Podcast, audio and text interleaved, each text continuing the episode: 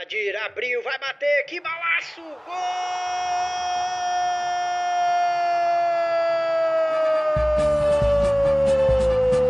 Do Vitória!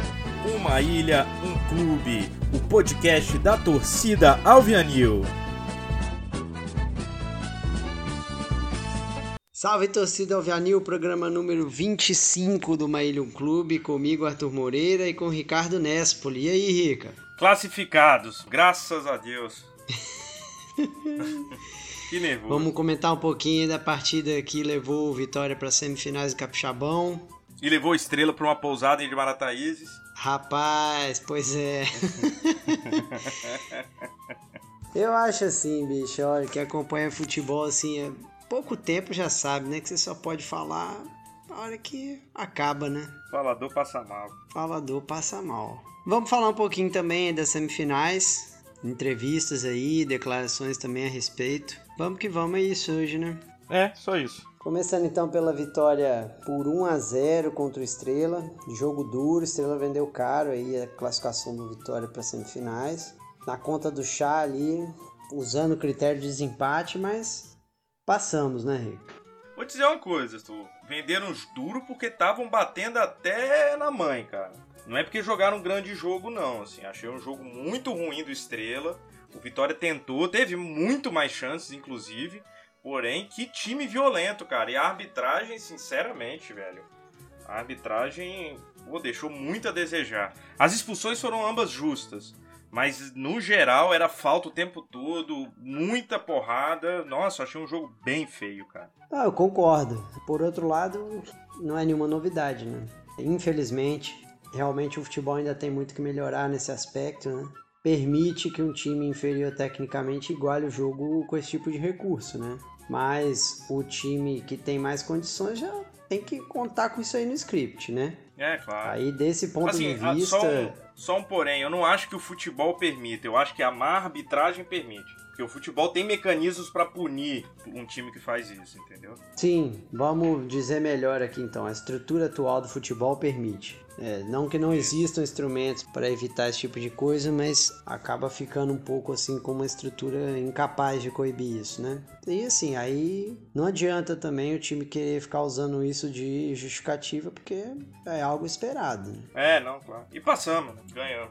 Sim, passamos, mas enfim, até pelas chances que o Vitória criou, aí assim, é uma coisa que a gente também tem que ter essa consciência, né? O time com mais qualidade, ele acaba se vê numa posição de ser um pouco mais cobrado. Né? Pelo fato do time ter criado tantas chances durante o jogo, a gente fica com essa sensação de que poderia ter resolvido melhor, ter conseguido uma vantagem melhor mais cedo, né? Ter resolvido o jogo de uma maneira mais tranquila. É, até porque jogou muito tempo com a mais. Jogou muito tempo com a mais. Mas eu acho que no final das contas, já que é para usar os critérios que a estrutura do futebol permite, o que importa era classificar, isso aconteceu. Né? Bem, vamos falar a escalação do time. A gente jogou com Harrison de volta no gol, é, Cássio na lateral direita, Ferrugem e Léo Breno, a dupla maravilha, né, cara? Dupla Nossa, dinâmica.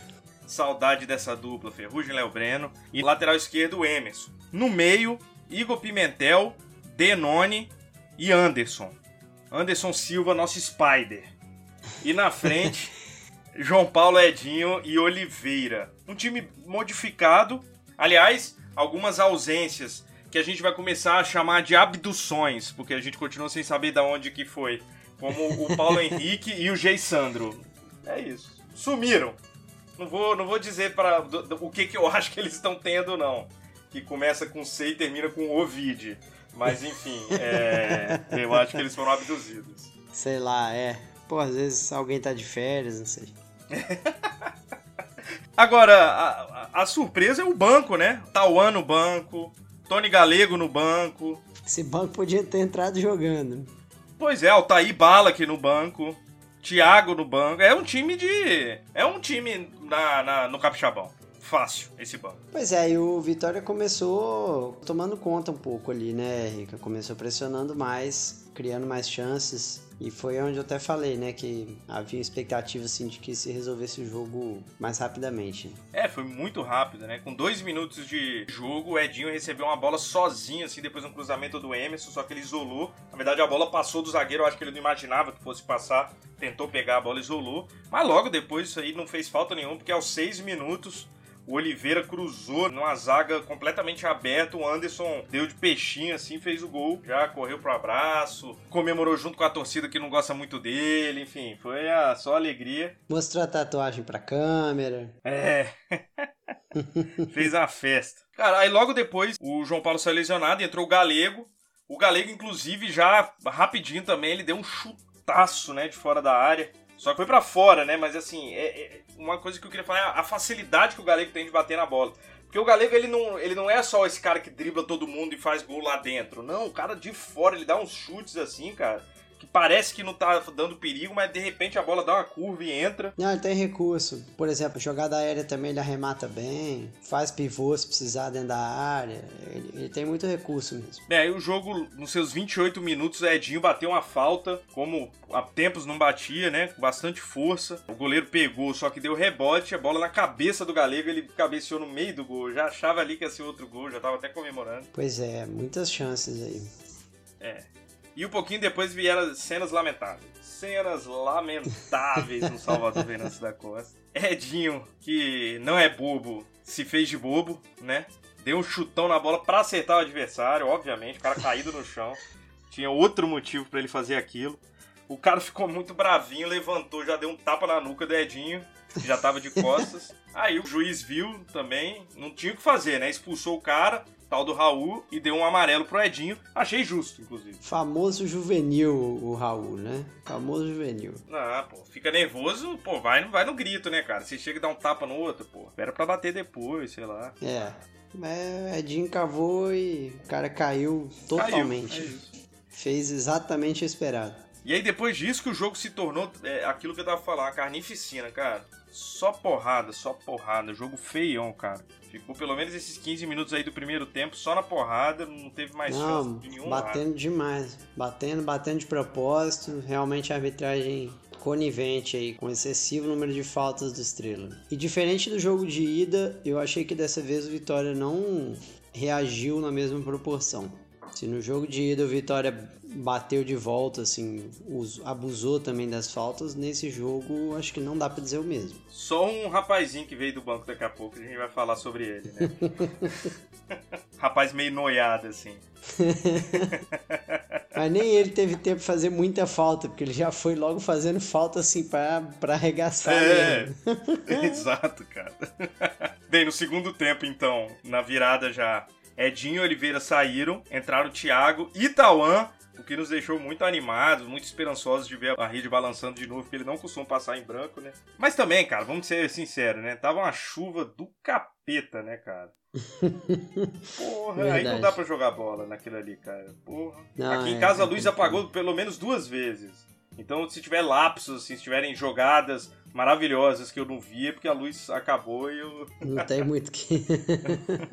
Mas é isso, em 15 minutos, jogo bem chatinho por causa dessa chuva. Por causa das faltas. Não, exato. Nesse meio tempo, o Thiago fez uma falta que muitos acharam que já valia um vermelho direto, mas ele tomou um amarelo.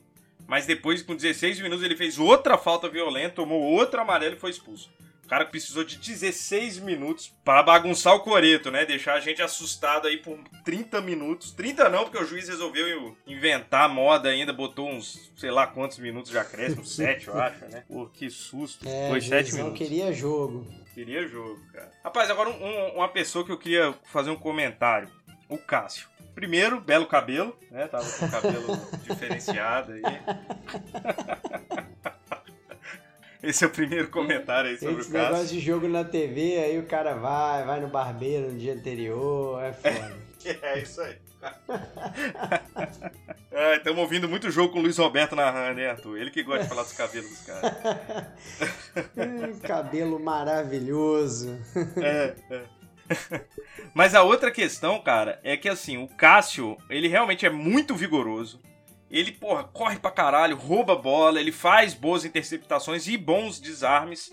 Mas ele tá muito mal lá no ataque, cara. A bola não roda, cara. Chega no pé dele, ele erra o passe, ele toca errado. Aliás, o Anderson, que é, é, é curioso, né? Todos os outros jogos eu tava elogiando o Anderson. Nesse jogo que ele fez o gol, eu acho que também abusou dos passes errados. Verdade. É claro que tem a ver um pouco com o campo, né, cara?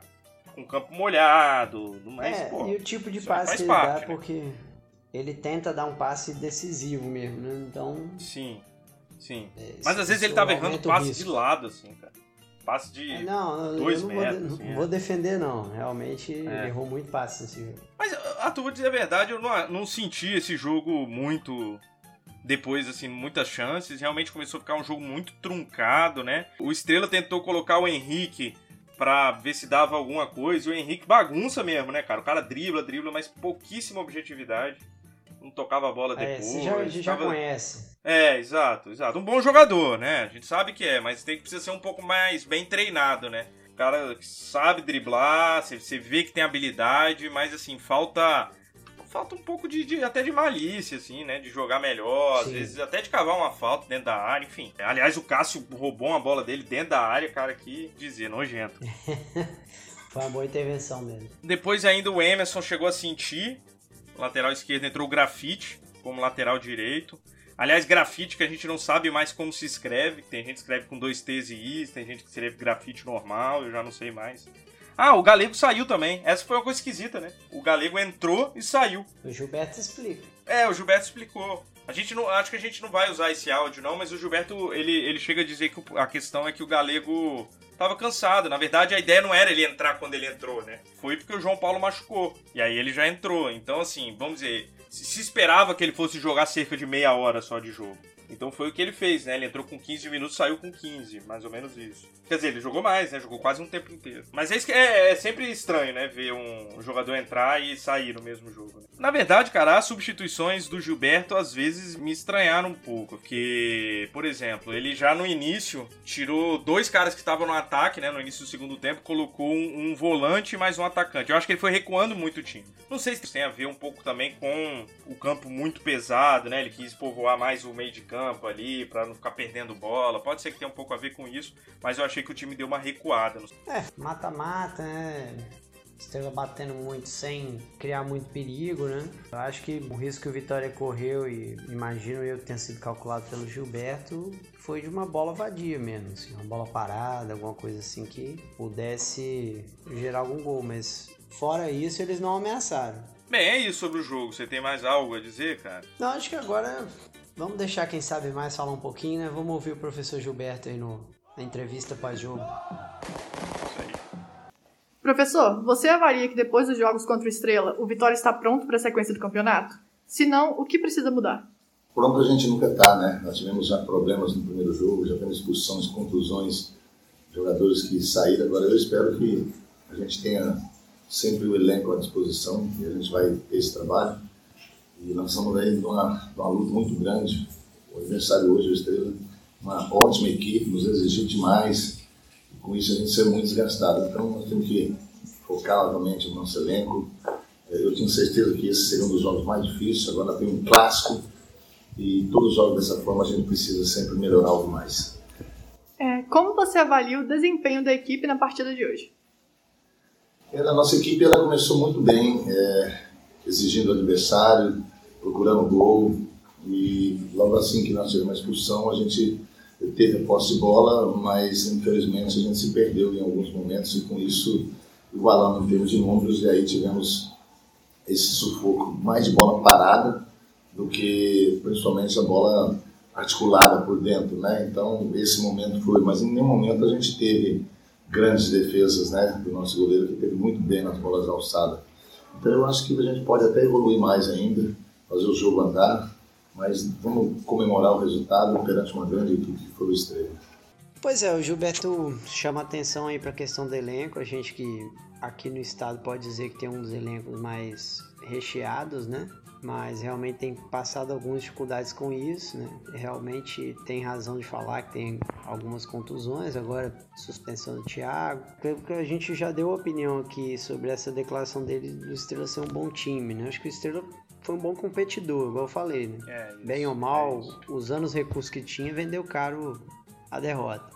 Eu acho boa essa consciência que ele tem da importância do clássico, né? E essa chamada que ele já faz aí para que o time dê algo a mais nesse jogo das semifinais aí. Acho que descreveu bem o jogo também. eu já tinha até falado, né, que a gente acabou com mais posse de bola, mas depois da expulsão do Raul, mais acabou se segurando ali um pouco e tomando um certo sufoco de bola parada. É, achei interessante essa última declaração dele também de falar que o time pode fazer o jogo andar mais. Toda vez que eu ouço o Gilberto, cara, eu vejo assim, acho que é um cara muito lúcido, muito conhecedor mesmo do futebol. Assim. Eu tô gostando dele bastante como técnico. Acho que ele consegue fazer uma leitura razoável dos jogos. Principalmente assim, depois que acaba o jogo, ele sempre faz uma descrição muito interessante. Acho que é um cara muito bom, de muita qualidade. O Vitória tem muito a, a ganhar com ele. Bem, como a gente já adiantou no, no último episódio, Desportivo e Rio Branco empataram, né? O Rio Branco passou. É, Rio Branco Venda Nova goleou São Mateus, também passou. E aí ficou sobrando o nosso jogo e o jogo do Real Noroeste contra o Serra. O Serra vendeu caro mesmo, né? Ganhou o segundo jogo de 2 a 1 mas como tinha perdido o primeiro de 2 a 0 o Real Noroeste passou. Então ficou Vitória e Rio Branco num lado da semifinal, no outro Real Noroeste e Rio Branco de Venda Nova. Já vai ter jogo terça-feira, às 19 horas. O nosso jogo vai ser o primeiro no Kleber Andrade. O jogo do Real Noroeste e Rio Branco de Venda Nova, quarta-feira, às 19 horas também. Todos os jogos transmitidos pela TVE, que inclusive está fazendo um primor de transmissão, né? Eu acho que eles falam e eu acho que eles estão certos, né? Mas eles falam como a maior transmissão da história do futebol capixaba. E eu acho que é isso mesmo, cara. Porque os jogos que não passam na TV, eles passam na internet, assim, tá? Realmente nunca vi igual. Tá Muito de parabéns bom. mesmo a TVE pelo esforço aí, pelo trabalho. Bom, e agora vamos pra semifinal. Como o Rico adiantou aí, terça que vem, primeira partida. Na terça seguinte, a partida que decide. E a gente conseguiu ouvir o Aquiles Fidelis, que é torcedor do Rio Branco, fazendo aí uma análise tanto sobre a própria semifinal quanto sobre a equipe do Rio Branco, é, como ele enxerga e quais as perspectivas dele aí. Vamos ouvir então. Fala Ricardo, fala Arthur.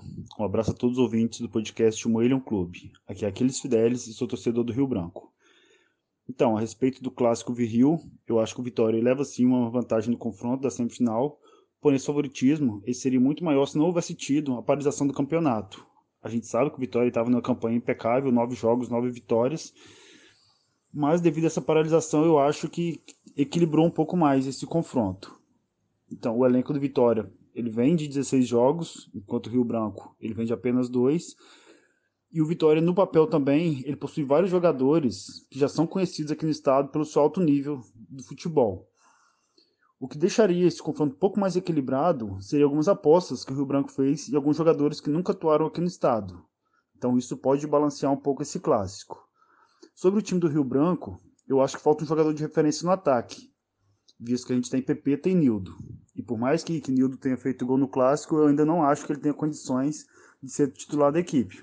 O time deve acabar vindo com o Pepeta de novo no intervalo e deve, deve entrar. Então, esse seria minha crítica em relação ao time. Mas tem outros jogadores que eu acho que também está deixando a desejar. No caso, lateral esquerdo, Arthur, e o meia, Samuel. Isso. Então, eu acho que esses dois jogadores também, eles não tiveram nenhuma atuação considerável nos dois, nos dois jogos que o time fez. Eu acho que, que o técnico deveria repensar. Apesar que o Leomar também seria uma baixa, mas não tem como mudar o Leomar porque o campeonato já está rolando. E quanto aos pontos fortes, eu acho que a zaga tem sido muito consistente e o goleiro Diogo, que já foi muito criticado pela torcida, ele tem feito, feito boas defesas. Então, eu destacaria principalmente a zaga. E tem dois jogadores também que eles vêm assumindo responsabilidade em campo, que é o Wesley e Ju Mineiro. Ju Mineiro tentou assumir a responsabilidade até demais, tentou bater um pênalti muito mal batido, mas pelo menos ele conseguiu se redimir no cruzamento do gol, do gol de Nildo no finalzinho do jogo. E no primeiro jogo também ele deu um passe para Paulinho que, que conseguiu fazer o gol lá e ganhar o jogo contra o Desportivo. E dois jogadores também que eu acho que são imprescindíveis hoje no Rio Branco, que seria não imprescindíveis de insubstituível, mas que tem feito boas partidas, que seria Rony Clay e Paulinho. Quando um não tá, o outro acaba assumindo a responsabilidade e mantém o, nível do, do time ainda em alto rendimento. Então, Esses dois jogadores, Rony Clay ainda já tem certa idade, mas mesmo assim ele consegue desequilibrar quando ele quer. E Paulinho dispensa comentários. Ele não é aquele jogador excepcional, mas para o futebol capixaba ele ainda consegue fazer a diferença, tanto que ele fez a diferença no primeiro jogo. No segundo não dá para avaliar porque ele entrou pouco tempo, ficou pouco tempo em campo, acabou saindo machucado, mas eu acho que já vai estar recuperado no próximo jogo. Então não sei como o time vai vir, não sei se vai vir com Rony Clay e Paulinho, acho pouco provável.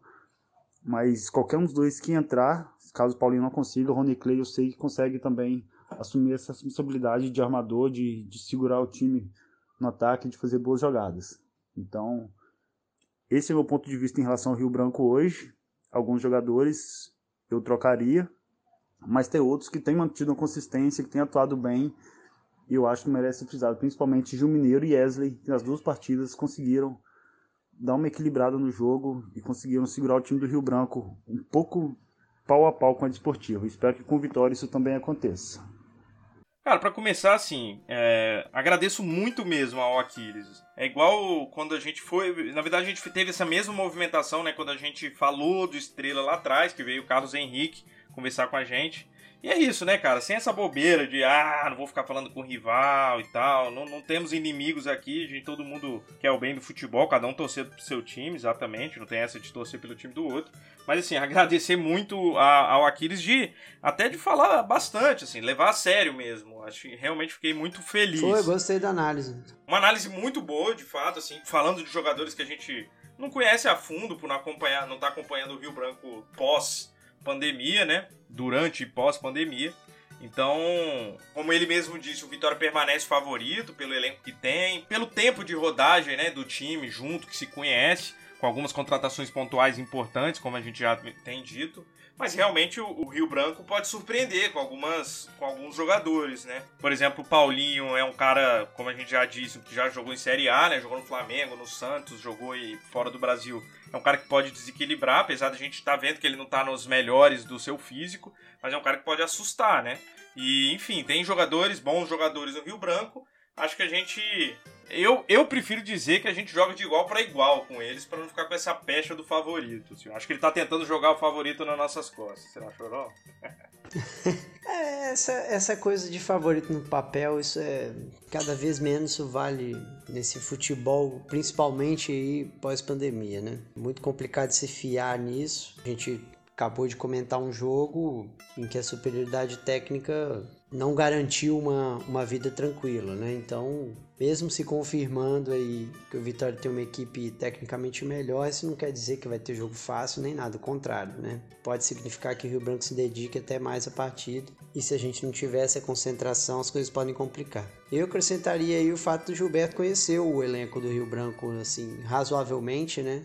A gente sabe que chegaram alguns jogadores depois, mas o Gilberto ficou fazendo pré-temporada um tempo aí com, com a equipe antes do retorno e isso pode ser agora um conhecimento útil, né? É verdade. Outro cara que conhece muito bem o, o, Rio Branco foi o Anderson, que já jogou algumas temporadas, né? Jogou alguns campeonatos lá no outro time, no adversário. Então a gente perguntou pro Anderson se vai ter lei do ex. Fala aí, Anderson, vai ter lei do ex? Então, eu espero que role, né? Eu tô contando com esse aí, mas respeitando o adversário. Nós mandei o foco, mas a gente está aqui de volta para trabalhar, focar no clássico e, se Deus permitir, a gente sair com a vitória. É o que eu tinha comentado, o Anderson está numa fase favorável, né? Pô, marcou, é, vinha de boas atuações, caiu um pouquinho nesse jogo agora, mas enfim, acho que está motivado, a declaração dele mostra isso. Então, como eu falei, de repente, acho que vai ser uma figura importante nesse nesse mata-mata, né? Ele não somente fez o gol, né, como nos dois jogos anteriores ele fez passes para gol, né? Quer dizer, nos jogos que tiveram gol, né? Porque teve um que a gente perdeu de 1x0. Eu acho que com o Tony Galego com mais força para jogar, tanto com. Provavelmente vai ter mais. Né, vai ter mais tempo aqui para descansar, vai estar tá podendo jogar como titular. O Tauan já treinando mais tempo com o time, pode ser também que seja titular, enfim. O Bala, que. O Denone, acho que nosso time é realmente muito superior, mas no papel, como eu digo, não quero pegar favoritismo não, porque a gente já, já percebeu por A mais B que não, principalmente no futebol eu diria no futebol capixaba e no futebol assim do Brasil mais profundo, né? É muito difícil falar em favoritismo, porque as coisas não acontecem do mesmo jeito que as pessoas estão acostumadas. Quem ouve a gente aqui não acompanha o futebol de times menores, assim, de menores expressões como a gente. Saibam, não é a mesma coisa, é outro esporte, é outro futebol. Então é isso, acho que dá para ganhar. Vamos, vamos com essa com essa máxima. Dá para ganhar. Agora, se vai ganhar, é só nas quatro linhas, os caras lá dentro do campo. Pois é, e continua sendo extremamente importante chegar nessa final aí para ter um bom 2021. Bom, já dissemos o jogo Kleber Andrade, terça, sete da noite. Vamos ficar aí ligados e torcer para o Vitória largar com uma boa vantagem. Sigam a gente nas redes sociais, Instagram, Twitter.